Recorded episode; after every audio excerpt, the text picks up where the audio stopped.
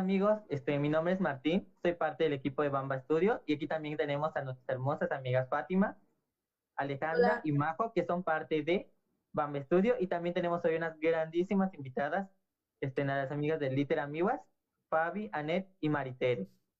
Hola, amigas. Hola. Hoy hicimos un crossover entre podcasts. Muchas gracias por invitarnos. A ustedes Me- por Me aceptar. agradan mucho. Digo, hace unos minutos nos conocimos, pero eran muy lejos. Unos minutos muy, muy floríferos en los que nos dimos Sí. cuenta que pues, se puede armar un cadáver exquisito con la palabra chanclas. Oh my god, sí. Y hoy también venimos a festejar aquí el cierre del festival de Bamba, que Bamba Studio organizó, Te Quiero a la Distancia, un festival virtual que se hizo para poder recaudar fondos para una gatita que se llama Panchita, en el cual estamos haciendo la rifa de ilustraciones creadas por cinco ilustradoras fabulosas de aquí de, de Mérida, que son Lollipop, este, Pa- Paloma Mercado, Yoyosi, Sol Dibuja y mm, se me olvida uno, y Mel City. También vamos a tener unos giveaway durante esta semana. Va a estar todo súper padre, así que por favor sigan las cuentas de Bamba Studio y también a nuestras amigas de Amiguas. Que vamos a empezar. Hoy les tenemos un tema que nos encanta mucho, mucho, mucho, mucho, y a mí en lo personal es mi favorito, que es cuento corto. Pero antes preséntense, amigas. Fabi, Anet y Maritere. A ver, a ver. Vas, Mari. ¿Yo? Ah, bueno, soy Mari. Vas, la lancé. Vas, Mari. Que, es que siempre seguimos el orden de, de como orden alfabético, entonces siempre empiezan él y yo me quedo así como. bueno, hola, yo soy Mari Gutiérrez, yo soy parte de Las Literamigos, que es un podcast que iniciamos hace poquito, como ¿cuántos meses? ¿Dos? No sé cuántos meses ya pasaron, pero ajá, es muy reciente y, y de nuevo agradecemos por la invitación para acompañarnos en este evento que nos parece muy lindo. Bueno, eh, yo soy Anet Rosado, eh, igual soy parte del podcast de Litramiguas y pues mucho gusto a todos. Hola, Eh, chicas. Un gusto tenerlas bueno, aquí. yo soy Fabi, soy 3 de 3 de Literamiguas y Oh. nada, estoy muy feliz. 3 de 3 de Literamiguas. Y nada, gracias a todos por la invitación. Me encanta que ustedes sí tienen ese, ese orden de mínimo por orden alfabético. Nosotros todavía no descubrimos cuál va a ser nuestro, nuestro orden para aplicarla. presentarnos. Y pues, perdón, perdón, perdón, para que ya deje de hablar el otro.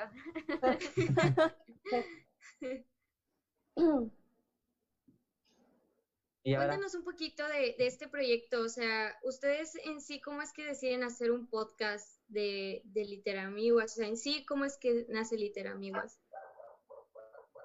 Eh, bueno, creo que voy a contestar yo.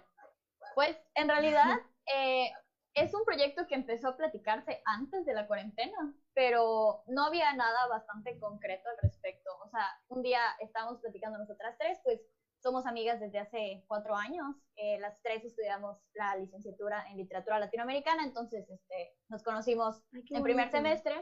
Ajá. Y pues es una amistad que ha ido eh, madurando conforme el paso de los años. Entonces, en principios de este año más o menos, estábamos platicando un día y nos pusimos a contar cosas que a pesar de haber sido amigas durante bastante tiempo, como que no habíamos entrado a platicar en profundidad. Y nos sentimos como muy acompañadas en, en diferentes experiencias. Y un poco para romper el, el- el- la emotividad del momento dijimos, ¿y si hacemos un podcast? Entonces, este, empezó muy, empezó muy así como de, ay no, ¿cómo vamos a hacer un podcast? Y luego, ay no, mejor vamos a hacer un canal colaborativo de YouTube. Ay no, mejor vamos a hacer no sé qué. Pero pues sí, como que nació la primera idea de crear contenido, ¿no? En general. Y pues, eh, una vez que inició esta cuarentena por pues, la pandemia de COVID, empezamos a, a platicar un poco más en serio y luego dijimos, no, pues nosotras, como mucha gente, pensamos ingenuas que esto iba a ser cosa de un mes. Y dijimos, bueno, pues vamos a, vamos a ir preparando como nuestras ideas, vamos a irlo estructurando y ya que nos podamos volver a juntar, ya empezamos a grabar. Y pues obviamente eso no sucedió. y la pandemia y la cuarentena se alargó. Entonces, un día, a raíz de que vimos que otros, otros amigos igual decidieron lanzar su podcast de una vez, pues dijimos, es ahora o nunca. No importa, eh, todas las ideas que teníamos eh, ahí anotadas, pues las hemos ido sacando poco a poco para, para platicar eh, sobre esto. Y pues ya eh, llevamos como dos meses, empezamos en mayo, creo que la primera semana de mayo. Y este, pues ha sido pues, de un episodio a la semana hasta este, pues hasta el momento de ahora, ¿no? Entonces, eh, creo que es un proyecto que igual no se, o sea, no tuvo una super planeación previa, pero sí es algo que, que al menos eh, salió la idea antes de toda esta situación con, con el COVID. Ay, Qué qué chido. bonito. Es súper, súper bonito este, conocer a más colegas literatos, literatas. Este, yo también estudié literatura, pero hispanoamericana, pero aún así compartimos el amor por la literatura y la verdad es un placer conocerlas este, y saber que son este, pues portadoras ¿no? de, de la literatura y que lo hacen con, con, el, con el fin de, pues, de darle a la gente esto que, que nosotros venimos haciendo también, ¿no? un momento de entretenimiento, de conocimiento de literatura. Y la verdad es que las felicito, está, está muy, muy, muy, muy padre su proyecto. Gracias. Gracias. Bueno, igual creo que hay que hacer una aclaración. Este, o sea, se llama el podcast Literamigos, pero a veces nos emocionamos con otros temas que no son necesariamente de, de literatura, pero como que siempre, no sé, tal vez porque ahí estás en el medio y tienes que hablar de eso, pero, o sea, aunque no hablemos de literatura, terminamos mencionando cosas, ya sea de la carrera o de algún libro que nos guste. De hecho, cuando mi variedad. proceso, empecé a checar su podcast y digo, si hablan de literatura, sí veo que toman dif- tocan diferentes temas, le digo, no solo literarios, y le digo, qué padre, habla de- de- hablan de diferentes cosas. Creo que eso es lo que más me gustó de su podcast, porque ya empiezan a hablar de otros temas. Entonces, también nosotros aquí hablamos de literatura, pero a veces se nos va el tema y terminamos hablando de varias cosas, como los guilty pleasure que nos sucedió hace dos podcasts. Hasta se arman los sillazos y todo Ah, virtual. claro que Bueno, bueno. sí. Bueno, se pone bueno. Ya tenemos planeado un agarrón de crepúsculo por si se quieren luego también unir. Uh, vamos a... Esas son mis amigas, ¿vieron? Ella, mira, ellas sí, ya vi que están a favor. Martín Ya sé quién va a venir a defender Crepúsculo Martín conmigo. Que No debí decir nada. Pero. Nosotros tenemos un episodio hablando de, de Crepúsculo. Ok, lo voy a escuchar. a favor. Perfecto. Van a traer un escritor que va a darle duro, a- que es de Monterrey. Y miren, aquí, cuando, aquí, ¿cómo se llama? Mi barrio me respalda. No importa, Yo respaldo a Rodrigo. sí, sí. Recuerdo que Rodrigo estaba en el lado del no. Ajá, Ajá. estaba conmigo. Pero no importa. Ya dijeron, No importa, después vamos a meter también abajo la misma estrella para que nos vayamos todos contra Ale. vale, por favor. Bueno, vamos a Basta con la empezar antes de que se armen los sillazos otra vez. Oye, Este, Ale, tu perrito. vamos a empezar este, leyendo los cuentos que escogimos. Este, no sé quién quiere empezar, alguna de nuestras invitadas que nos haga el honor de empezar leyendo su cuento. O- Leemos un pedacito y lo explicamos, ¿no? Porque no vamos a contar spoilers también. Dependiendo si es muy, bueno, a pesar de que hay cuento co- corto, sabemos que incluso en el cuento corto hay variables. Hay cuento muy corto. Son de unas dos Sí. páginas. Por ejemplo, el mío quizás sí tiene como unas dos páginas. No sé si quisiéramos abarcar tanto. O platicarnos del cuento que eligieron. Sí, porque vamos a, vamos a dar los spoilers y pues no. Sí, Mejor los dejamos picados y ahí que investiguen A qué menos que cuart- a menos que sean muy cortitos, ustedes como Claro. ustedes también se sientan Ajá, también como ustedes se Claro. sientan cómoda. Ok. Es que yo tengo un problema porque como que elegí varios y no sabía, no sabía de cuál hablar. Entonces estoy viendo cuál es el más cortito para leer un Favorito, pedacito tu nada más. favorito, aunque no sea. O el que, o- ajá, aunque no sea corto, el que tú quieras platicarnos, el Ajá, que cualquiera, tú... el que tú quieras. Y ya nos cuentas también para que la gente este, vaya a buscar. aparición especial de la gatita de Martín. Un cama especial. Nunca falta. Nunca falta. Roba, roba cámara, Nala. hacer un shot cada vez que. No, no es cierto. Un shot es miedo que algo encima. cada vez que salga la gatita de Martín. Majo se la tiene llevado adoptada también un rato. La adopté. Está en mi casa. Es la custodia compartida.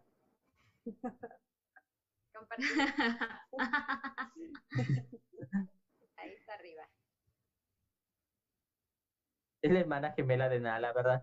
Así es, es hermana gemela de Nala. Tienen hasta el mismo collar. Se los compramos iguales. Para compartir. Porque es el símbolo de nuestra amistad. Mientras tanto, mientras eligen un cuentecito, vamos a, a saludar aquí en los comentarios. Está Alexis de Libros al Aire, saludos. Hola, Alexis. Hola, Alexis. Hola, Alexis. ¿qué Alexis tiene una bien. cápsula con nosotros y le salió súper padre. Vayan a verlo. Ahí se armaron los primeros sillazos. ¿Ya? Ahí está. Ay, Dios mío. Mariana Góngora igual. ¿Qué dice mi Te amiga Mariana? respaldamos, Martín, dice. Te respaldamos, Martín. ¿Vieron? Que justo lo rifa. Eh, sí, te voy a decir que sí. También Es lo que habíamos dicho, Fátima. Kike y Lori. sí. Los queremos, Kike y Lori. Sí, los Ay. queremos mucho. Agradecimiento especial, paréntesis, agradecimiento especial a nuestros amigos de Fenómeno Imaginario que están creando toda esta fantasía, que está súper genial y de verdad sin con ellos, nos, no, de verdad que no podríamos haber hecho nada. Están Ahí dándolo está, ahí todo.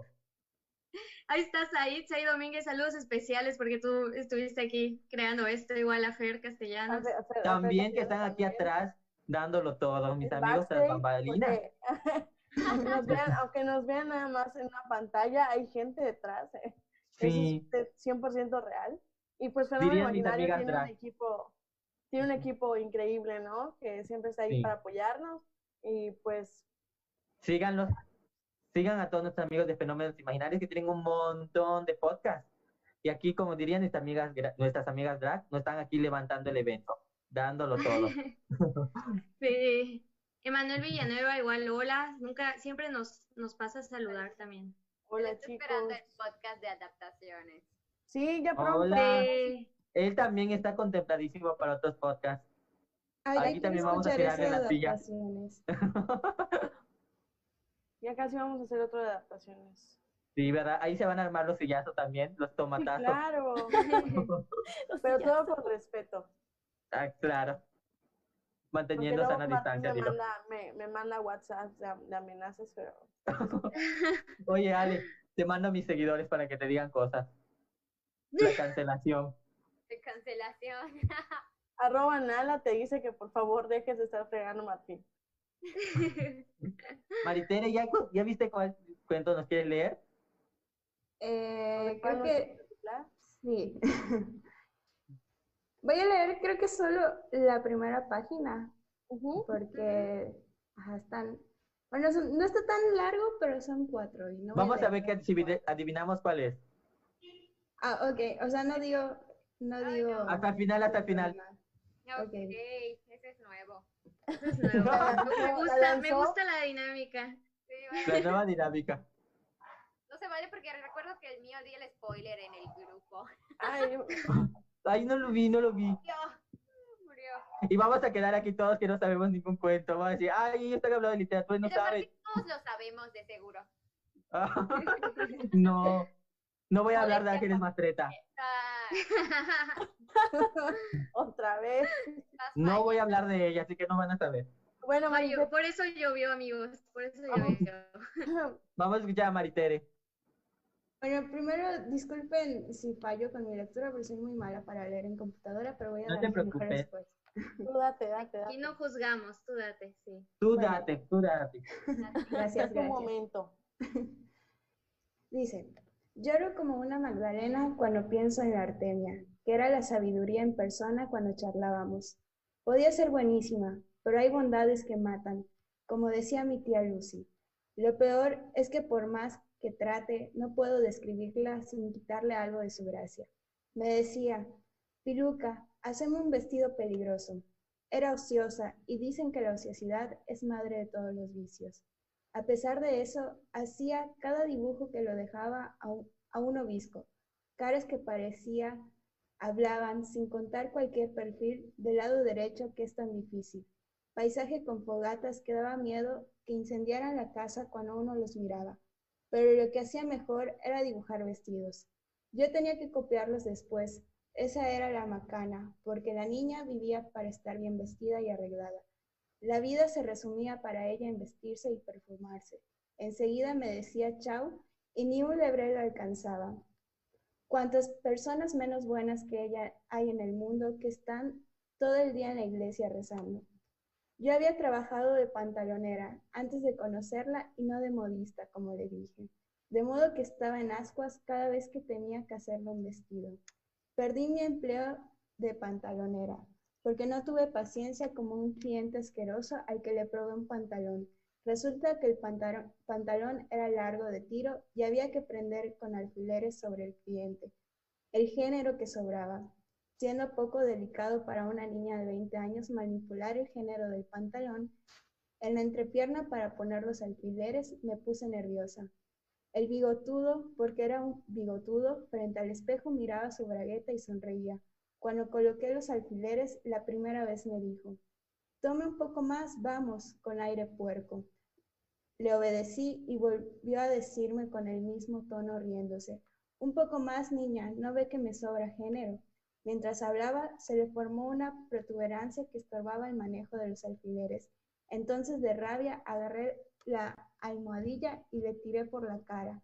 La patrona no me lo perdonó y me despidió en el acto diciendo que yo era una mal pensada y que la protuberancia se debía al pantalón que estaba mal cortado. Soy una mujer seria y siempre lo fui. La señorita Artemia me tomó por el diario. Acudí a su casa con la cédula Enseguida simpatizamos y le dije que me llamara por el sobrenombre, que es Piluca, y no por el nombre, que es Regula. Iba a su casa tres veces por semana para coser. Siempre me invitaba a tomar un cafecito o una tacita de té con medias lunas. Yo perdía horas de trabajo. ¿Qué más quería? Si yo hubiera sido una cualquiera, ¿qué más quería? Pero siendo como soy, me daba no sé qué. A pesar de la repugnancia que siento por algunas ricachonas, ella nunca me impresionó mal. Dicen que estaba enamorada. Sobre su mesa de luz, pegada al velador, tenía una fotografía del novio que era un mucoso. Tenía que serlo para dejarlo salir con semejantes vestidos.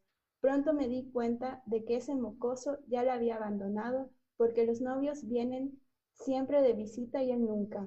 El amor es ciego. Le tomé cariño y bueno, ¿qué hay de malo?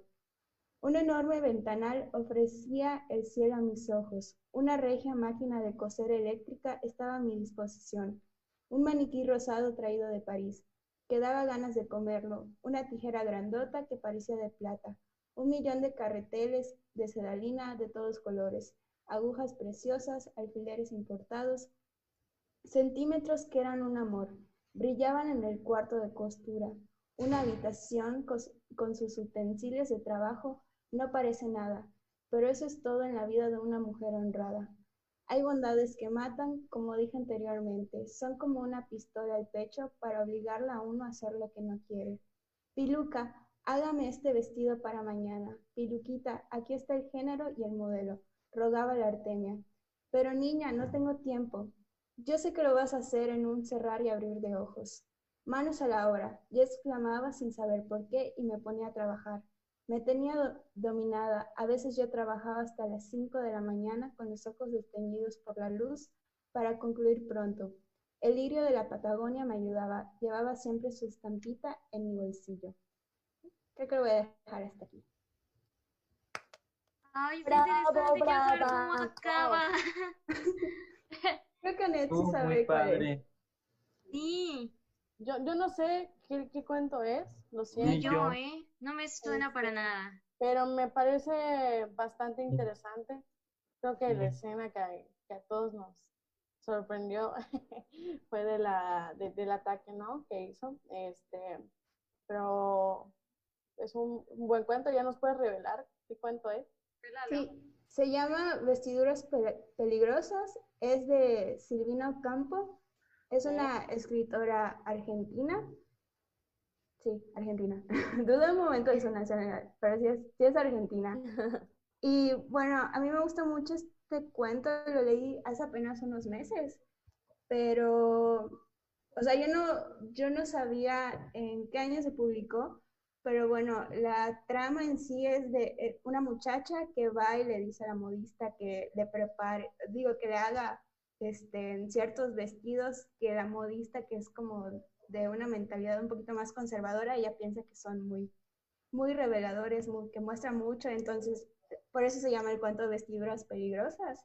Y bueno, no, no quiero spoilear lo que pasa al final, pero en sí la trama es esa. Y decía que no sabía, o sea, desconocía la temporalidad, pero a mí se me hizo una lectura eh, pues muy actual, que es de temas y situaciones que vivimos las mujeres día con día. Pero me sorprendí que, si no estoy mal, el cuento fue publicado en los 70 entonces ya tiene... ¡Wow! Oh. Tiene rato entonces. Buen rato y un, un, un grito, ¿no? Que, que, nos dice ahí que sufrimos este, acoso incluso en nuestro trabajo, en el trabajo que te imagines, ¿no? Donde podemos sufrir acoso porque ahí, ahí está, ¿no? Y es, me parece este, en un cuento muy bueno, o sea, me, me dejaste con ganas de, de seguir leyendo. De seguir los pasos después. Sí, este... Igual enfoca en el acoso, sino hay algo ahí de la frustración respecto al trabajo, ¿no? Como dice ella, de cómo le dan las órdenes y cómo ella tiene que acatarlas, ¿no? Entonces igual da el, el, las ganas de saber a qué más va y si ella se va a revelar o no en contra de esas creencias que la están atacando en este momento. Y me gusta el título, ¿eh? Vestiduras ¿Cómo es? El, vestiduras peligrosas. peligrosas. De hecho, yo, con, bueno, este cuento lo leímos eh, en una clase, o sea, literal toda la clase se basó en leer cuentos. Entonces, mientras leían este cuento, mis compañeros, bueno, se turnaban varios compañeros para leerlo. Cada vestido que le decía a la muchacha que hagan, yo me lo imaginaba y trataba de dibujarlo. De hecho, no tengo mi libreta cerca aquí, sino wow. las muestras. ¡Wow! ¡Qué lindo! Oye, qué bonito. Y algo que me recordó mucho es algo que decía este, Isabel Allende, hablábamos de ella el, el, podcast pasado, que ella sentía, le preguntaban, ¿tú crees que, ¿tú crees que ha cambiado un poco la literatura esta, pues toda esta problemática del, del feminismo, del ataque a la mujer en todo sentido, no solo como violencia de género? Y, y ella decía, hace falta mucho, hace falta muchísimas cosas y por, y por eso se sigue escribiendo sobre ello, por eso sigue siendo un tema y con mucho auge aún, porque todavía falta mucho por hacer. Entonces sí, te, ya quiero leer, terminar de leer el cuento. Eh, listo, se los voy a pasar terminando. Sí, sí. sí. Lo eliges? O sea, aparte de que lo de que no lo sé, de que lo leyeras en tu escuela, ¿qué sientes que te da, eh, qué sentimiento crees que te da leerlo? Eso siempre me da curiosidad. Bueno, no recordaba cómo terminaba este cuento, pero no recordaba la situación inicial con el hombre que pues le dice que midiera bien. Entonces ahorita como que sí me sentí un poquito incómoda leyendo esto, o sea, porque me imagino estar en, eh, o sea, igual que el personaje y pues sí es una situación muy incómoda y molesta. Totalmente. Bien. ¿Quién, quién, quién más? ¿Quién es la valiente? Sí. ¿Quién va a continuar? Ah, Pues, de ustedes tres. De, ajá, de ustedes tres. Pues, eh, yo, porque está súper cortito y es como un cuento muy clásico, porque es de mis cuentos favoritos, pero es una eh, adaptación de Caperucita Roja y el Lobo. O sea, sé que no debíamos de decir el nombre, pero, o sea, Caperucita, lo Caperucita Caper- ya lo dije, no me importa. No, Caperucita Roja, pues todo el mundo lo conoce. Entonces, eh, especialmente me gusta mucho la versión de Roald Dahl, de Cuentos en verso para niños perversos. Me parece fantástico. Eh, Mm. el, el libro en general o toda la, esa reescritura que le dan a, a los cuentos me gusta mucho y en especial Caperucita Roja, pero porque pues yo trabajé con Caperucita Roja, entonces pues eh, le tengo mucho cariño a Caperucita. Entonces dice así. "Mm, estando una mañana haciendo el bobo, le entró hambre espantosa al señor lobo, así que, para echarse algo a la muela, se fue corriendo a casa de la abuela. ¿Puedo pasar, señora? preguntó. La pobre anciana al verlo se asustó pensando, este me come de un bocado. Y claro, no se había equivocado. Se convirtió la abuela en alimento en menos tiempo del que aquí te cuento. Lo malo es que era flaca y tan huesuda que al lobo no le fue de gran ayuda. Sigo teniendo una hambre aterradora. Tendré que merendarme otra señora. Y al no encontrar ninguna en la nevera, gruñó con impaciencia aquella fiera. Esperaré sentado hasta que vuelva Caperucita Roja de la selva. Que así llamaba al bosque aquella fiera, aunque entre los pinos estuviera y porque no se viera su fiereza, se disfrazó la abuela con presteza. Se dio laca en las uñas y en el pelo. Se puso la gran falda gris de vuelo, zapato, sombrerito, una chaqueta y se sentó en espera de la nieta. Llegó Caperucita a mediodía y dijo, ¿Cómo estás, abuela mía? Por cierto, me impresionan tus orejas. Para mejor oírte, que las viejas somos un poco sordas. Abuelita, ¿qué ojos tan grandes tienes? Claro, hijita, son los nuevos lentes que me ha puesto para que pueda verte don Ernesto el oculista, dijo el animal, mirándola con gesto angelical, mientras se le ocurría que la chica iba a saberle mil veces más rica que el rancho precedente.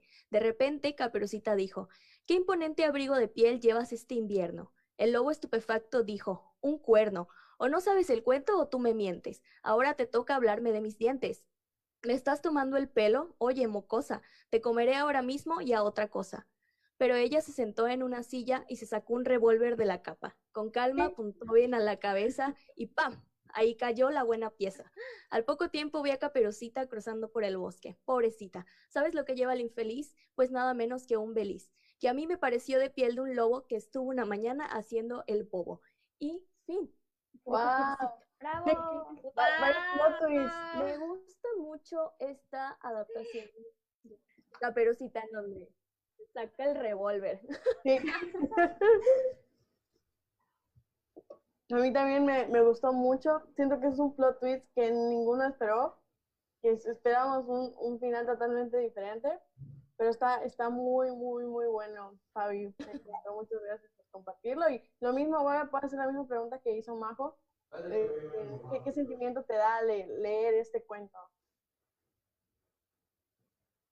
Eh, bueno, con Caperucita en especial tengo eh, una, una, historia muy, muy querida, porque eh, trabajé un poco a, a Caperucita Roja en, en, la tesis, entonces me gusta mucho toda esta onda de las reescrituras y particularmente Caperucita que hace una historia que se ha reescrito mil y mil veces, mil veces. Y no solo en cuentos, también la tenemos en películas, también la tenemos en comerciales, tenemos a una Caperucita en donde su, su imagen ha sido erotizada por completo, en donde tenemos a, a, esta niña, ¿no? Que asemeja un poco como a la Lolita. Entonces, eh, en el ámbito con, con Caperucita hay un gran abanico de, de tópicos y temas, ¿no? Entonces, me gusta mucho encontrar a Caperucita con un revólver, me gusta mucho encontrar a Caperucita eh, matando al lobo, me gusta mucho encontrar a Caperucita seductora con, con, con el lobo o con, con otra persona que se me ser el lobo, como Ana Clavel lo hace en El amor es hambre. Entonces, a mí me apasiona leer a Caperucita en sus mil y un versiones. ¡Wow! ¡Ay, qué padre! Y que, y qué, qué, padre de, de ti que, que, investigues cada aspecto de ello. Supongo que sí llevas tiempecillo a buscarlo y que te apasione tanto enfocarte en un solo cuento. La verdad está muy chido y me encantaron las rimas. Creo que a pesar del plot twist que tiene un poco, como dicen ahí, perverso y como que enfocado no tanto a una literatura infantil, pero es muy bueno, de verdad es muy bueno y para aquel que igual quiera leer algo ágil, rápido, divertido, es una muy buena recomendación. Sí, Roald Dahl lo hace, lo hace fantástico en, en, los libros. También tiene una eh, reescritura. En este mismo tiene, creo que a los tres cerditos y a no sé qué otros cuentos. Entonces los reescribe eh, a manera de verso y entonces le da un, un, diferente cambio. Por ejemplo, a los tres cerditos eh, vuelve a entrar Caperucita Roja y si el lobo iba, iba a, a a matar a los cerditos y les iba a volar su casa, pues entra Caperucita Roja con su revólver otra vez y dije, pues fíjate que no. Entonces está muy padre cómo a veces se van mezclando entre los cuentos, porque al fin y al cabo pues son cuentos populares, ¿no? Entonces eso me gusta un montón. Sí, estuvo, estuvo muy chido, ¿no? Creo que nos da una imagen de Caperucita como ya no una niña indefensa, sino una niña que se va a defender. Y no, no se va a defender cualquier cosa, se va a defender con un revólver aparte, ¿no? O sea, sí. y aparte con una figura, porque este, pues tú lo sabrás este, más que nadie, y tú que has estudiado mucho Caperucita, que, la historia en sí de Caperucita se puede eh, interpretar de muchas formas, ¿no? Este, se puede interpretar como eh, el abuso em, o solo un simple cuento, pero hacer este, este plot twist, como, como lo hicieron en ese cuento, me parece increíble y que lo junten con el de los tres cerditos, que son un clásico. En, en, en lo personal, yo crecí con esos cuentos porque mi abuelita me los contaba. Este, pero wow, es una, es una muy buena aportación, una, un muy buen cuento. Gracias, Fabi. De nada, de nada. Lean a Caperucita con diferentes perspectivas, está muy interesante. Sí. dice, dice Mariana Góngora, wow, me encantó, Caperucita feminista. Estuvo muy chido. Sí. Saludos a, a, a Elisa Muñoz Lizama, es mi jefa de trabajo. Pero también saludos, qué bueno que estás aquí viendo el podcast. Me gustó muchísimo, Fabi. Esa es la primera persona que conozco que me dice que hace una tesis en base a Caperucita. y se me hace muy, muy cool. Y qué, qué padre que, como dice Majo, que te tomes esta, este trabajo de investigación, ¿no? De, todo un personaje, de todo un cuento.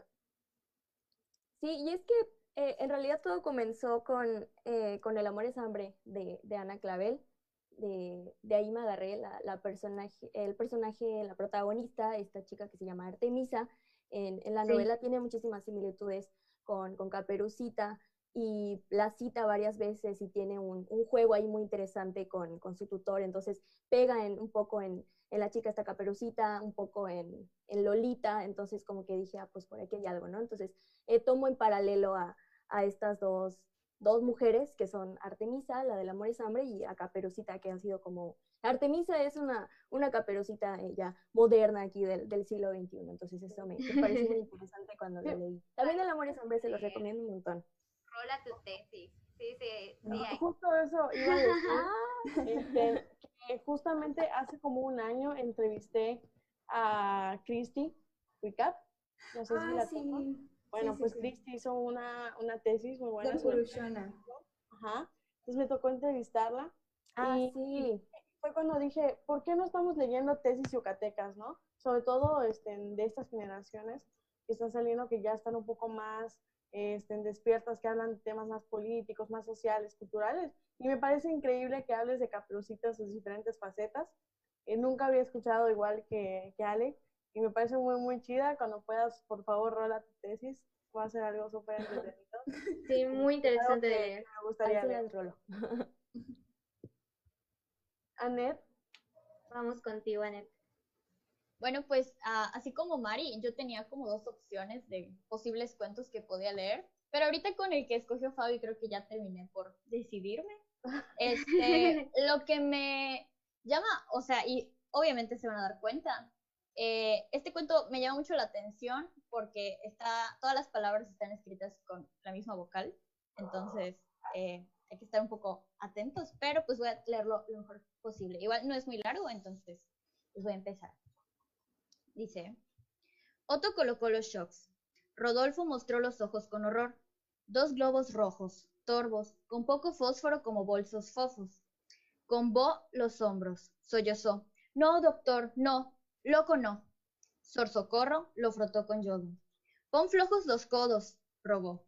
Ponlos como yo. Nosotros no somos ogros. Sor Flor tomó los mohosos polos color corcho ocroso. Con gozo comprobó los shocks con los focos. Los tronó. Brotó polvo con ozono. Rodolfo oró. Lloró con dolor. No, doctor Otto, shocks no. Sor Socorro, con monótono rostro, colocó los pomos ocho con formol, dos con bromo, otros con cloro. Rodolfo los nombró doctos, colosos. Con dolorosos tonos los honró. Como no los colmó, los provocó. Son solo orcos, zorros, lobos, monos roñosos. Sor Flor, con frondo dorso, lo tomó por los hombros. Sor Socorro lo coronó como robot, conozco gorro con plomos. Rodolfo, con fogoso horror, dobló los codos forzó todos los poros, chocó con los pomos, los volcó. Solcó tosco trompón, Sor Socorro rodó como tronco. Pronto, doctor Otto, convocó Sor Flor. Pronto, con cloroformo. Yo los cojo. Rodolfo, lloroso con los mocos, los confrontó como toro bronco. tomó rojo pomo, gordo como porrón. Sor Flor sonó como gong, rodó como trompo, zozobró. Otto, solo con Rodolfo, rogó como follón, rogó con dolo. Rodolfo, don Rodolfo, yo lo conozco. Como doctor no gozo con los shocks. Son lo forzoso. Los propongo con hondo dolor. Yo lloro por todos los locos, con shocks los compongo. No, doctor, no, sopló ronco Rodolfo. Los shocks no son modos, los locos no somos pollos, los shocks son como hornos, son potros con motor, sonoros como coros o como cornos.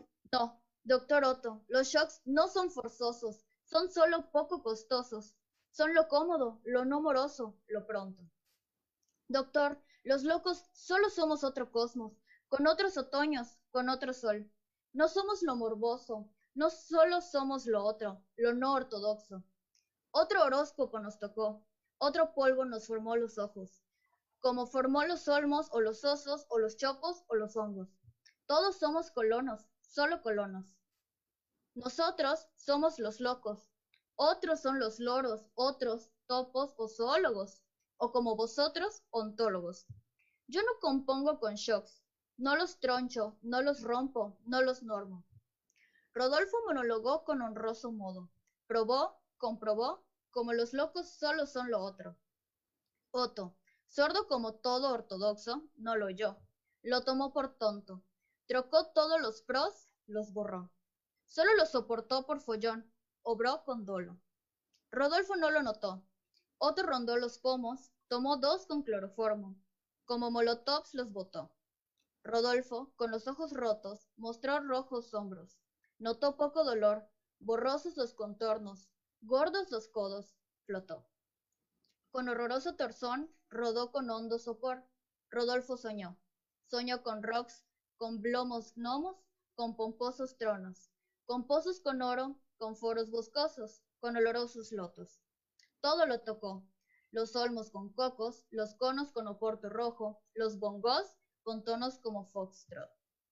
Otto lo forró con tosco cordón, lo sofocó. Rodolfo solo roncó. Sor Socorro tornó con poco color. Sor Flor, con bochorno, tomó ron. Oh, doctor, lloró. Oh, nos dobló con sonoro trompón. Otto contó cómo lo controló. Otto, pospon los shocks, rogó Sor Socorro. No, no los pospongo. Loco o no, yo no lo jodo. No soporto los rollos. Pronto, ponlo con gorro. ¿Cómo, doctor? notó Sor Flor. ¿Ocho volts? No, no solo ocho, todos los volts. Yo no solo drogo, yo domo. ¿Lo domo o lo corrompo como bonzo? Oh, no, doctor Otto, como bonzo no. ¿Cómo no, Sor Socorro? Nosotros no somos tórtolos o mocosos, somos los doctos. Ojo, Sor Socorro, no soporto los complots. Otto, con morbo, soltó todos los volts. Los prolongó con gozo. Sor Socorro, con sonrojo sollozó. Sor Flor oró por Rodolfo. Rodolfo roló como mono, tronó como mosco. Otto lo nombró Don Gorgojo, loco roñoso, golfo. Rodolfo zozobró con sonso momo. Otro, Otto cortó los shocks. Fin. Wow, wow. Me encanta tu interpretación. Ay, muchas gracias. Em, y tu dicción al momento de leer, porque me parece una lectura eh, pues complicada, ¿no? O sea, al momento de, de, leerla y al momento de escucharla es muy rico. A quien le guste la, la, la, rima, este, le, le, va a gustar muchísimo. Y tiene una historia bastante interesante, ¿no? De alguien que le están pues, haciendo una, pues, como terapia de shock, en realidad. Ajá, terapia, iba a decir terapia de, de, de conversión, pero no. Se este, bajan por una terapia de, este, y está muy, bastante interesante, ¿no? Vemos cómo hay un, un escenario religioso, hay, alguien a quien están haciendo daño y, y ese, esos tintes de, rima con, con un poco de, diría, un poco picaresco, este, porque no, no es tan crudo como parece, este, pero está, está, está muy, muy padre. ¿Cómo, cómo, cómo se llama el, cuento que nos compartiste? se llama Los locos somos otro cosmos de Oscar de la Borbolla. Que de hecho, este, este, eh, la, o bueno, como la antología donde viene, se llama Las vocales malditas, si no me equivoco. Y se trata de que eh, son cinco cuentos, cada uno está escrito con una vocal diferente. Sin embargo, Ah. este, aparte de que eh, el de la O es el que más me, me llama la atención, por, por la historia que trata, siento que es como, eh, hay muchas posibilidades y con este cuento se hace muy, muy evidente. Hay demasiadas palabras con O que pueden ser acomodadas de una manera este, adecuada para poder contar una historia que igual y eh, pensarías que sería muy difícil. Yo considero que es muy difícil. Pero, por ejemplo, en, en el cuento de la U, o sea, vemos que hay que modificar las, las palabras para poder contar una historia. Eh, entonces, este, como cuando, ajá, ¿no? Escoges hablar solo con ciertos, con ciertos sonidos. Entonces, allá sí hay que hacer modificaciones de, de las palabras. Y en el caso de la O, eh, aunque pues hay que tener mucha, mucha inteligencia para, para ordenarlas de una manera que se entienda bastante bien, eh, siento que es el que más eh, permite transmitir. Entonces me, me llama mucho la atención porque aparte en el, como en la dedicatoria del libro, o sea, este Oscar de la Borbolla se lo, se lo dedica a su hijo para que aprenda bien las vocales, ¿no? Entonces, eh, se me hace un Qué ejemplo. bonito. ¡Qué padre! Y eso que dices del ejercicio, este, o sea, justamente estaba pensando en eso, ¿no? O sea, es un ejercicio muy bueno para, para la lectura, ¿no? Para, para empezar a, a, a leer aquellas personas que quieren empezar a leer en voz alta, porque puede ser que para, para algunos de nosotros sea muy fácil, pero puede ser que para otros sea muy difícil. Y es un, es un, es un, es un buen, buen libro para adentrarse a, a la lectura. Sí, de hecho, o sea, yo conocí esta antología justamente porque me tocó ver en una feria del libro la, como la representación, tipo obra de, de este cuento de Los locos somos otro cosmos.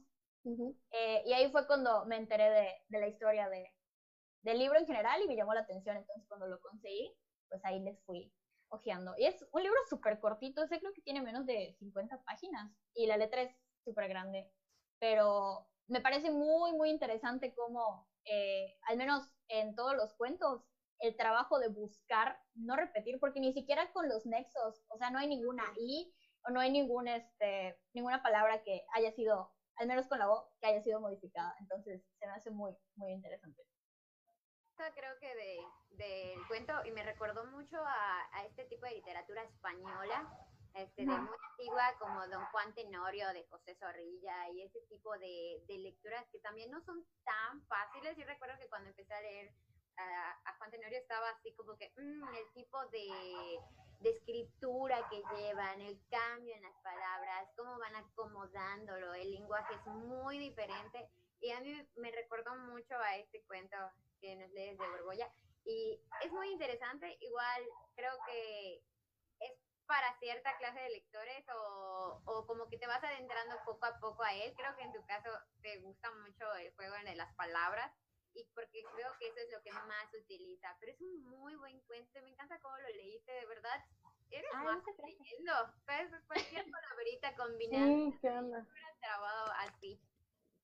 Sí, Bravo, Miwa. Bravo, bravo la. Sí.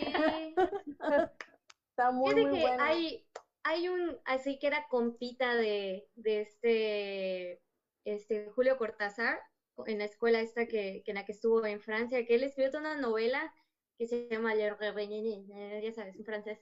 Este, donde- es es súper francés. Este, donde toda la novela, imagínate, si este hombre escribió cuentitos de A, E, I, O, U, este, él escribió toda una novela en, en francés y donde todo es con la letra E. O sea, tiene una donde todo está con la letra E y tiene otra donde no hay ninguna E. O sea, ahí sí Mm, hay todas las vocales, pero no aparece la E. Y digo, no inventes, este, ay no, yo, yo creo que yo no podría, pero, pero está muy, muy genial y se me hace muy lindo eso, ¿no? Que, que se lo haya dedicado a su hijo, muy bonito. Gracias, Anet, por, por compartirnos el, el cuento.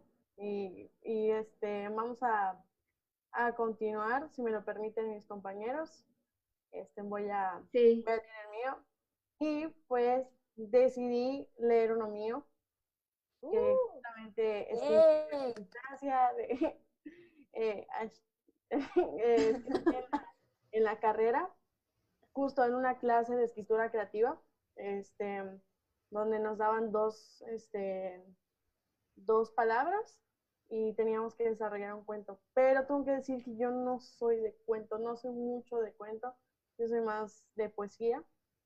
Pero ese día, este, un compañero mío que lastimosamente falleció hace unas semanas, estudió conmigo la carrera, este, él me dio estas dos palabras.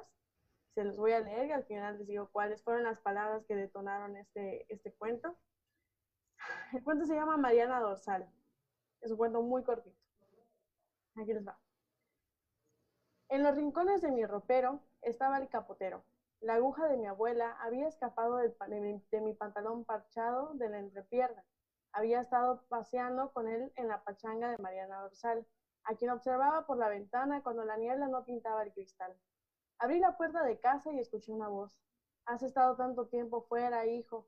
Colgué mi abrigo y me acerqué a ella. Un par de noches, abuela, hemos ido al gran árbol central.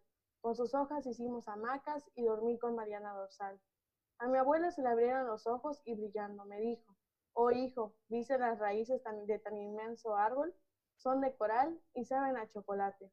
Sí, abuela, Ramiro Castaño pudo cortar algunas y reímos sin parar. Qué bella era Mariana Dorsal, lavando sus manos con el aire primaveral. Estremecida preguntó, dime por favor que el cantar del pajarito amarillo no está obsoleto. Me acerqué tiernamente, tomé sus manos y le dije, no, abuela, sigue tan vivo como tú. Camelia Tarantino cantó con Mariana Dorsal y juntos bailamos, y de tanto bailar, mi pantalón se desgastó. Tan travieso el capotero se ocultó en el ropero. Mariana Dorsal. Gracias. Precioso. Este, pues este es un, eh, un cuento que, que, que- que salió de esa clase y justamente tiene rima. Este, me dijeron, tienes, no puedes dejar a un lado este, este tinte poético. Ju- Justo eso te iba a decir. Lo, Ajá, lo leí y se me hizo como prosa poética. Ajá, y yo dije, fuck, no puedo salir de esto, ¿no? Pero me pareció muy interesante porque son en esos momentos de ejercicios donde salen cosas muy interesantes, ¿no? Entonces, este, este, este cuento para mí tiene un valor este, significativo, sobre todo por la persona que me dio las palabras, que fue Gerardo. Y las palabras fueron pachanga y obsoleto. Y esas fueron las palabras con las cuales se fue desarrollando el, el cuento. Y en sí no ti- empecé a, escribirlo y empecé como a idearme en un, en un, pues sí, en un plano como tipo fantástico, ¿no? Eh, un árbol gigante como el de Rafiki de, de Rey León, donde están todos ahí eh, pueden convivir, ¿no? Y con, la- con las hojas eh, se, se hacen hamacas, este, como esta, esta parte donde cortan las, las raíces y es de, es de coral y sabe a chocolate, ¿no? O sea, es como que algo pues bastante este, extraño, ¿no? Entonces, este, me dejé llevar, así que me fui como gorda en tobogán y cuando lo terminé fue como, wow, ok, está interesante, porque no puedo salir de la, del- de, la, de la prosa poética, como bien dicen. Pues nada, se los quería compartir y ya, eso es todo de mi parte. Qué bonito. Qué bonito. De verdad, qué bonito. Fátima, algo que tiene, ay, sí, yo, yo de hecho fue también de las que les dije cuando le leyó, está tu firma ahí. O sea, de que es breve y, y aún así e- en, esa brevitud da tanta, te toca así con mucha ternura y, y hasta divertido. Gracias. Este, y no puede faltar la parte, la parte poética. Gracias, Ale. Qué linda. Siempre fui tu fan. Ay, Gracias. Es fan, el, el ser fan es, es mutuo, amiga, de verdad. Fue como A ver, que Martín. hay muchas, o sea, o sea, hay muchos cuentos que se escriben como que en ese, en ese mismo de prosa y que terminan siendo muy, muy como que, como la rima, pero muy profundos. Siento que, que todavía, eh, o sea, hacen de los cuentos más especiales. Yo recuerdo que igual tengo algunos por ahí y recuerdo que cuando lo escribió también hay como que en esos aspectos de buscar como que las palabras jueguen, hacer metáforas dentro de una historia y eso muestra la versatilidad de los escritores, en este caso como Pato, y también de, de, de la literatura y cómo aunque puede mutar de diferentes maneras. Sí, Totalmente. ¿Quién quiere seguir, amigues? Ya voy. Eso, Este, yo eh, voy a, yo creo que ya abandonamos la dinámica de no decir, ¿verdad? No, ya, hoy ya no. Dale sorbete. Perdón. No, no, no. Está bien, está bien. De vez en cuando soltarnos. Yo Yo llegué y dije, no me importa. rompe los estándares establecidos. Bien rebelde, bien caperucita rebelde. Ahora Ah, estoy así. Bueno, yo voy a leer a, a- voy a repetir autora, casualmente cuando lo, cuando lo comentó ella, yo dije, ah, yo también la elegí a ella.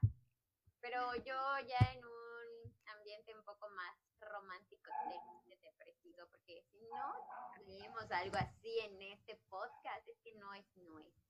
Entonces, Es cierto. Ciertamente. así Confirmo. entonces, eh, no es nuestro podcast. Entonces, yo otra vez voy a repetir a Silvino Campo. Eh, Sí, buenísima, me encantó, de verdad. Y me topé por ahí una vez este cuento y dije, oh, no puede ser. Es, es muy real y se ve muy actual, a pesar de, de todo. Les voy a leer como un cachichito y solo por el nombre ya se sabrán más o menos hacia dónde va. Y se llama El para otra, de Silvino Campo. Publicidad de los años, de las finas actuales. Dice, esperaba verlo, pero no inmediatamente, porque hubiera sido demasiado grande mi perturbación. Siempre postergaba nuestro encuentro, por algún motivo que él entendía o no, un simple pretexto para no verlo o para verlo otro día. Y así pasaron los años, sin que el tiempo se hiciera sentir, salvo en la piel de la cara, en la forma de las rodillas, del cuello, del mentón, de las piernas, en la inflexión de la voz, en el modo de caminar, de escuchar, de colocar una mano en la mejilla, de repetir una frase, en el énfasis, en la impaciencia, en lo que nadie se fija, en el talón que aumenta de volumen, en las comisuras de los labios, en el iris de los ojos, en las pupilas, en los brazos, en la oreja escondida detrás del pelo, en el pelo, en las uñas, en el codo, ay, en el codo, en la manera de decir qué tal, o realmente, o puede ser, o a qué horas, o no lo conozco, no Brahms, no, no Beethoven. Bueno, algunos libros, el silencio, que era más importante que la presencia, tejía sus intrigas. Ningún encuentro que no fuera totalmente absurdo se producía. Un montón de paquetes me cubría y él, comiendo pan y empuñando una botella de vino y una de Coca-Cola, pretendían estrecharme la mano. Invariablemente alguien tropezaba y el adiós resultaba anterior al ¿qué tal? El teléfono llamaba, equivocado siempre, pero la respiración de alguien correspondía exactamente a su respiración. Y surgían entonces en la oscuridad del cuarto los ojos de él. En color aparecía el timbre de aquella voz sin fondo, una voz que la comunicaba como el desierto, o con algunas ramificaciones de un río que corre entre las piedras sin llegar jamás a su desembocadura. Un río cuyo nacimiento a las más altas montañas atraía a los pumas o a los fotógrafos que venían de muy lejos a ver sus maravillas. Me agradaba ver a personas parecidas a él, algunas que tenían mirada casi idéntica y entrecerraba los ojos, o un modo de cerrar totalmente los párpados.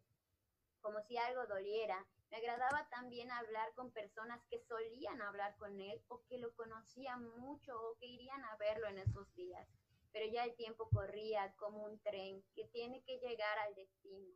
Cuando él guardaba, cuando el guarda golpea la puerta del pasajero que está durmiendo o anuncia la estación próxima, el término del viaje.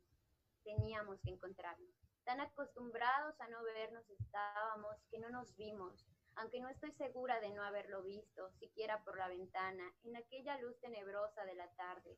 Sentí que algo me faltaba, pasé frente a un espejo y me busqué. No vi dentro del espejo, sino el armario del cuarto y la estatua de una Diana cazadora que jamás había visto en ese lugar. Era un espejo que fingía ser un espejo, como yo inútilmente fingía ser yo misma. Entonces sintió miedo de que se abriera la puerta y que a él apareciera en cualquier momento y que terminaran las postergaciones que mantenían vivo su amor. Se echó al suelo sobre la rosa de una alfombra y esperó. Esperó a que dejara de sonar el timbre de la puerta de la calle. Esperó, esperó y esperó. Esperó a que se fuera la última luz del día. Entonces abrió la puerta y entró al que, el que él no esperaba. Se tomaron de la mano, se echaron sobre la rosa de la alfombra, rodaron como una rueda, unidos por otro deseo, por otros brazos, por otros ojos, por otros suspiros. Fue en ese momento cuando la alfombra empezó a volar silenciosamente sobre la ciudad, de calle en calle, de barrio en barrio, de plaza en plaza, hasta que llegó a los confines del horizonte, donde empezaba el río, en una playa árida donde crecían las, las totoras y volaban las cigüeñas. Amaneció lentamente, tan lentamente, que no advirtieron el día, ni la falta de noche, ni la falta de amor, ni la falta de todo por lo que habían vivido esperando en ese momento. Se perdieron en la imaginación de un olvido, él para otra, para otra ella, y se reconciliaron. Y así termina. Vamos a llorar. Vamos a llorar. La Ay, miel Majo, mi completamente. corazón. Wow, sí, la neta es que cuando empezó Majo a, a leerlo, yo me estaba dejando llevar. O sea, de verdad, como que ya, o sea, Sí. ya es como, como una caricia en la, en, en la cara. Una Una caricia, Martín. Me encantó No, de esto que a la comparativa de este cuento con el que leyó Maritere, yo digo, wow, esta escritora es súper versátil. O sea, cómo me rompe el corazón y luego me da aquí otra, otro tipo de lectura que igual me, me, me hace querer más y me hace cuestionarme, ¿no? Entonces, creo que para mí algo muy importante al leer algo es saber qué nos transmite. Y este cuento en especial, creo que eh, volvemos a lo mismo, tiene ese tipo de prosa este, de, al escribirse y es muy, es muy, pero muy bonito y rompe tu corazón, yo lo recomiendo, no importa qué, aunque rompa el corazón de las personas, eso es lo que es el poder de las palabras, que hoy puedo leer algo que me haga feliz, pero hoy quiero llorar, así que hoy elijo llanto, porque me hace Una música, Como, ¿no? como cuando estás triste y pones música triste así. Para sentirte más triste. mi, mi recomendación. Bellísimo. Ay, me encantó, me encantó, me encantó. Ahorita yo voy a leer y Majo- este voy a leer y uno de mis libros favoritos y ya voy a decir el nombre, no importa. O sea, él puso la regla y luego ya no le, ya, ya no le, ya no le siguió. Como no le siguieron, dice, ya no le sigo, ya, ya no quiero. ya me molesté, eh, no es cierto. No, esta creo que es una lectura No, no te obligada. No, no, no, claro. que no. Este, esta es una lectura obligada para todos los que empezamos a leer, porque siempre se analizan normalmente los círculos de lectura. Este, Oye, Martín, antes de que empieces, bueno, me gustaría hacer un paréntesis, porque aquí hay alguien que nos escribió algo que me parece importante mencionar. Eh, que dice, considero que nadie puede autodenom- de- autodenominarse escritor, son los demás quienes nos califican como tal. De otro modo, la forma correcta de llamarnos es lectores que escriben así escueta- escuetamente. Difiero con este comentario. Este, yo creo que por eso am, muchas veces a muchos escritores emergentes no se les da el espacio para decir sus obras porque no son reconocidos como escritores. Entonces yo creo que hay que empezarnos a abrirnos y a, reconocer a mi compañero o a mi colega que es escritor, que es literato, que se preparó mucho tiempo para, para hacer esto y para las personas también que han leído durante toda su vida, este, que quieren empezar a incursionar a escribir y darnos ese espacio para reconocer que alguien es escritor, es muy importante y no pues auto, pues, pues no, no, no dejar de un lado, ¿no? Que todos podemos ser escritores. Entonces, este, no, no, no lo digo con, no lo digo con afán de porque me dieron en, en el ego, para nada. Simplemente que es algo que yo siempre, eh, es algo que yo siempre predico, es algo que yo siempre he tratado de, de incluso pues de comunicar en las cosas que hago, ¿no? Yo creo que nosotros debemos de creérnosla, de, de decir puedo escribir y de compartirlo. Yo creo que el simple hecho de compartirlo es un acto de valentía. Así que ustedes que nos también nos escriben, compártanlos y si siguen escribiendo y a la gente también les gusta o no, dense, dense, dense así muchísimo con la literatura y no se cierren a nada.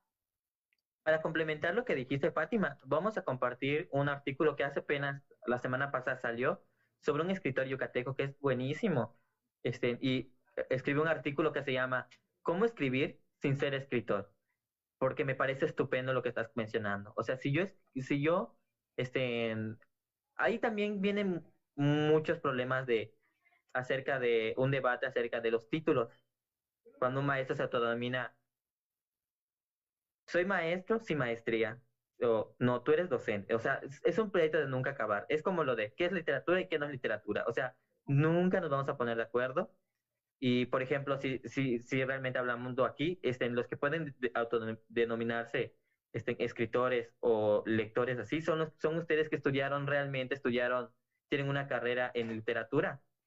No nosotros, que por ejemplo yo no tengo una carrera en eso. No, pero me parece también que hubieron muchos escritores que fueron médicos, que fueron este, otra cosa totalmente diferente. Lope de la Vega, ¿tú crees que estudió para ser escritor? Jamás estudió para ser escritor. O sea, el, el hombre... no había estudiado cuando empezó. Entonces, eh, Julio, Julio Cortázar o Juan Rulfo, ¿cuál, ¿cuál, fue? De las, grandes eh, de las grandes escritoras que tenemos aquí en Yucatán, por ejemplo, Elena, Elena Poniatowski, todas ellas, primero se fue, son, periodistas, y ya de último se empezaron a formar como escritores, hasta Ángeles Mastretas, o sea, son infinitos los que empiezan con, con carreras afines y terminan siendo escritores. Y algo que, mencionaba Joaquín, por ejemplo, Filio, Ricardo de la este, Guerra de la Peña ayer, que son escritores yucatecos, ellos decían ayer, yo creo que muchos empiezan con la lectura, o sea, muchos buenos escritores empiezan leyendo y continúan con la escritura. Entonces, si alguien, si algo que mencionaban aquí en el comentario de que son lectores que escriben, pues muchos escritores también empezaron así. Los este, escritores que escriben y pues nada, solo quería comentarlo porque me parece importante que, que, no se cierren estas puertas y que tampoco la gente se cierre a escribir. Todos tenemos... Ustedes escriban, ustedes lean, no, o sea, cualquier cosa, lo que ustedes quieran. Lo importante es seguir estén difundiendo la literatura. Así es. Así pues es. Continuamos. Sí, eh, yo, yo, yo quiero decir algo. Sí, claro, claro, adelante, adelante. me, parece, me parece muy interesante eh, lo, lo que dices, porque creo que hay como un problema en eso, como en el autor, ¿no? O sea, la figura de, ay, el autor, o, por ejemplo, pero no, no, nos vamos a meter aquí en preguntar, como, ¿qué es el autor? ¿Quién es el autor? Porque, o sea, no, no es meternos en, en teoría, no nos quiero meter en teoría, porque a veces la, la, teoría ya, ya, ya es mucho, pero sí hay como un, un gran problema, no sé si, es, si sea generacional o yo qué sé, pero sí hay un, esta cosa de, ah, es que fue el autor, ¿no? O sea, es que forma parte del, del canon literario, ¿no? A veces eh, muchos, muchos autores eh, emergentes, autoras emergentes, que, que, son muy buenas, pues no, no les dan el espacio a veces porque no, ah, no son los autores, no son las autoras, no tienen los premios, ¿no? No están publicadas en no sé qué, ¿no? Y luego también tenemos eh, otros, eh, otros casos en donde, por ejemplo, tienen como las mil y un publicaciones y que no sé qué y que hice esto, yo hice lo otro, pero pues tampoco se toman la, como la molestia tal vez de revisar sus propios textos, de leer a otras personas, de darle espacio a otras personas. Entonces, eh, me, llamó, me gustó mucho eso que dijiste, ¿no? O sea, si quieres escribir, o sea, escribe, tú date, tú lee lo que tú quieras, eh, talleréate, talleréate con tus amigos, eh, léelo en voz alta, creo que eso es muy, muy importante, o sea, compartir tus textos. Yo, yo no soy escritora, la verdad, yo no escribo nada, solo eh, lo de investigación, yo, yo no hago creación. Eh, no estudié literatura para hacer creación, creo que también es otro punto importante. O sea, estudié literatura, pero no, no, no, no quiero ser escritora, la, la verdad. O sea, me gusta mucho leerme, lo disfruto, lo que quieras, pero no quiero ser escritora. Y eh, esta otra parte de, de darle como el, el espacio, ¿no? Y, y, también el comparte tu texto, ¿no? Porque igual y puede que hayan escritoras, escritores escondidos por ahí, que son muy buenas, son muy buenos, pero pues también no van a compartir sus textos, ¿no? Y creo que eso es una cosa muy, muy importante para la creación. Comparte tu texto, que te lo talleré tu amigo que, que, también le gusta escribir, que te lo talleré en tus otros amigos, o sea, compártelo, tú date, corrígelo, y porque pues así es la, la, la literatura, ¿no? O sea, y, y más la parte esta eh, en creación, incluso una parte de, de investigación, ¿no? Es eh, estarle eh, corrigiendo y le quito esto, le pongo esto y así. Y otra cosa que quería comentar hace rato, pero se me fue la onda y se me acaba de acordar, que me gustó muchísimo también lo que dijo Majo hace un momento en que le gustó el cuento porque le parecía un cuento eh, atemporal. Y creo que eso es lo padre de, de los cuentos y de la literatura en, literatura en general, que siempre son muy, muy atemporales, ¿no? Entonces, depende del quién lo está leyendo, cómo lo está leyendo. Eh, podríamos meternos tal vez como en teoría de, de recepción, ¿no? Y que, qué personas están leyendo estas historias ahorita. Entonces, me gusta mucho eso de los cuentos atemporales, porque pues la literatura puede ser también eh, atemporal, no sé, ¿por qué, ¿por qué seguimos leyendo a, a, claro. a, Juan Rulfo, por qué seguimos leyendo a, a Caperucita Roja, por qué seguimos leyendo diferentes tópicos, ¿no? Entonces me gusta mucho. Y ya. O estuvo súper comentario. Me encantó. No, no, no, está súper bien. Este es un espacio sí. para, pues, para hablar de, de, todo, sobre todo estas cosas que, que, nos hacen ruido y las cosas que, pues, que agradecemos que comenten, ¿no? Pero me pareció importante recargarlo porque, pues, es como segregar, ¿no? A cierta parte de personas que quieren empezar a escribir, es como, ay, chale, no tengo un título de escritor o alguien que me diga que soy escritor. Es como que no, chavo, así se empiezan muchas personas. Julio Cortázar ni siquiera estudió, o sea, yo creo que, este, y se convirtió en un, en un icono de la literatura, ¿sabes? Entonces, este, hasta el propio Gabriel García Márquez lo, lo leyó y lo leyó dos veces. Entonces, este, yo creo que, que pues era importante recalcarlo, como bien dice Fabi, este, no todos los literatos quieren ser escritores, este, hay literatos que se dedican a la investigación, lo cual me parece algo increíble por tu aportación de la caperucita. Este, y, y así, ¿no? Hay, hay literatos que se dedican a la docencia. Yo siempre he dicho que los literatos son multifacéticos, ¿no? Somos multifacéticos.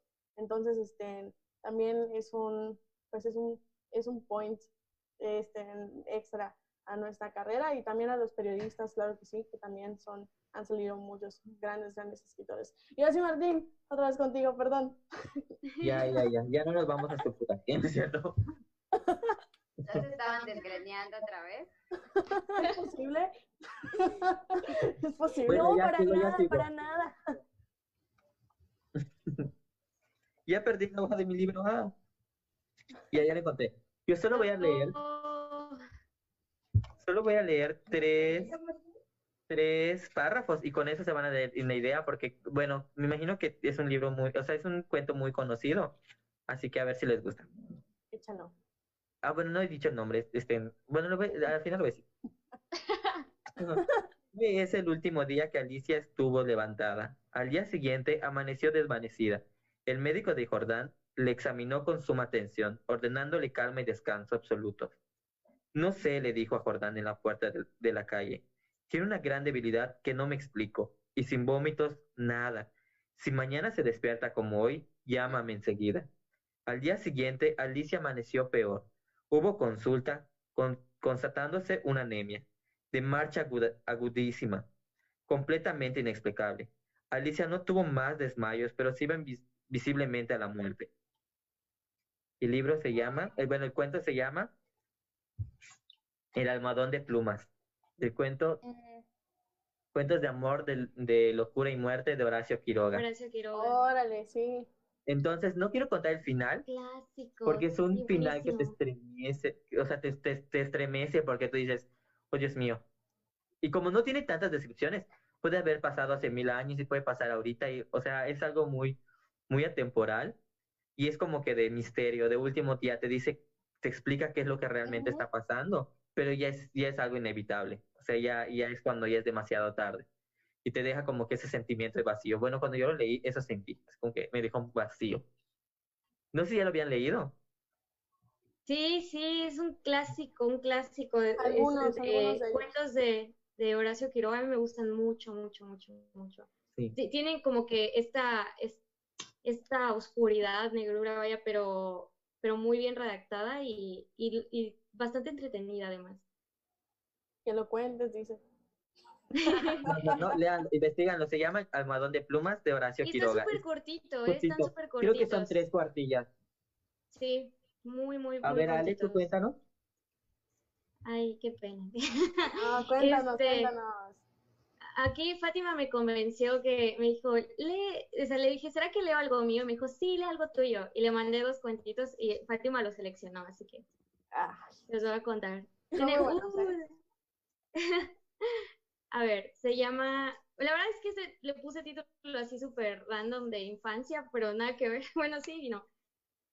Dice, salió a correr mientras la tarde empezaba a caer y los cielos se ruborizaban. Corría hacia una casa vecina, pero imaginaba que iba más lejos, llegaba a la meta que llamamos felicidad. Mientras su zapato intentaba escapar de tan corta carrera, ¡bam!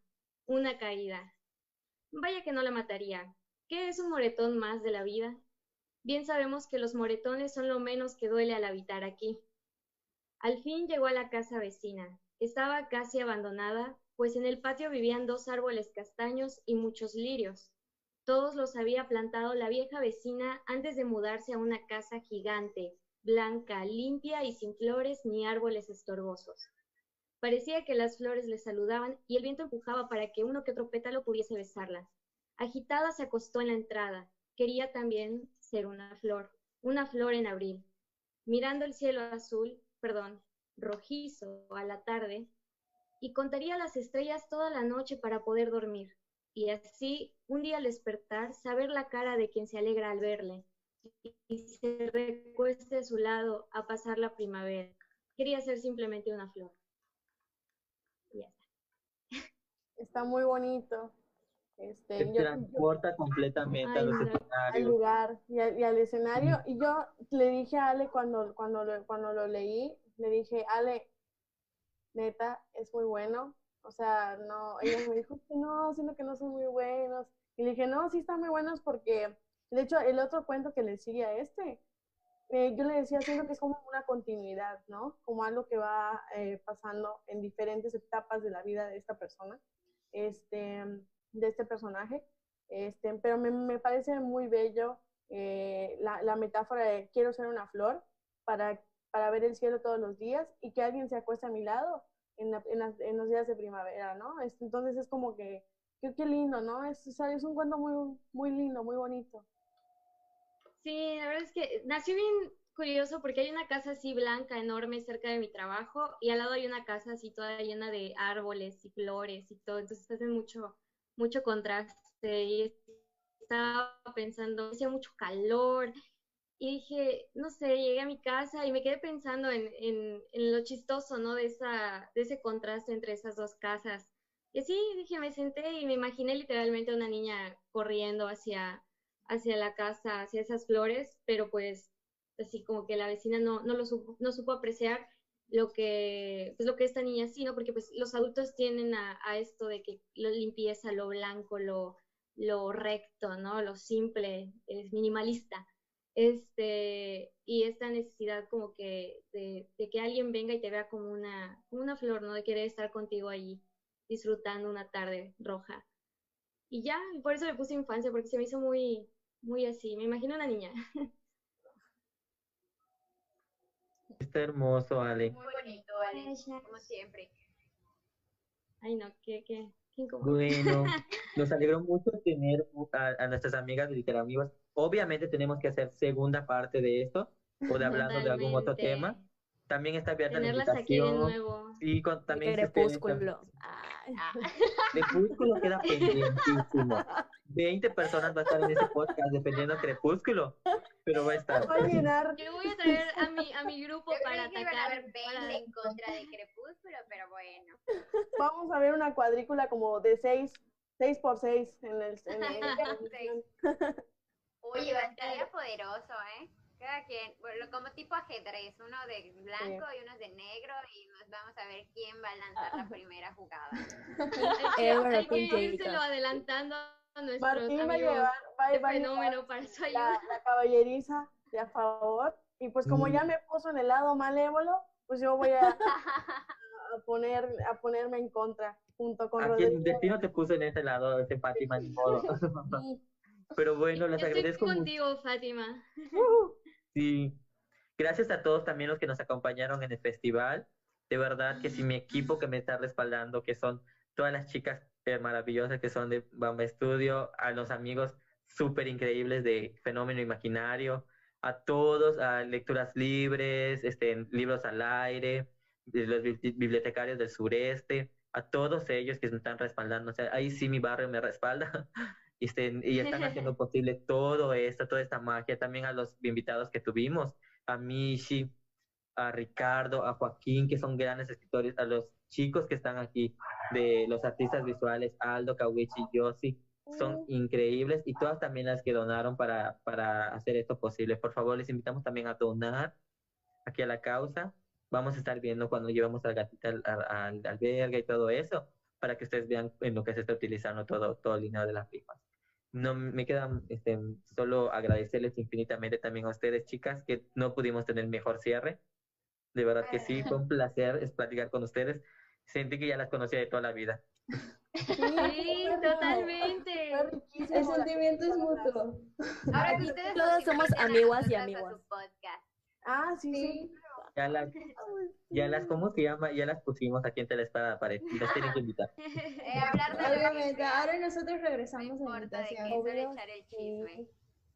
A Y nosotros pues- nos encanta echar el chisme, la neta. Pues Sí, sí. nosotros igual. solo estar el chisme también, sin que lo llevemos al aire. ¿Dónde, dónde nos pueden seguir? ¿En Instagram, en Facebook, YouTube? ¿Dónde, dónde nos podemos encontrar? Tenemos, eh, pues, nuestras redes sociales, estamos en Instagram y en Twitter como arroba literamigos y el podcast lo pueden escuchar en YouTube o en Spotify, igual con el nombre de Literamigos. No está muy difícil. Yay. Gracias, sigan a Fenómeno Imaginario en Facebook, Instagram, Instagram, y Spotify y YouTube. También ahí nos pueden escuchar. Recordar también con nosotros este podcast. Bueno. Ay, muchas gracias. Muchas gracias a todos. Gracias.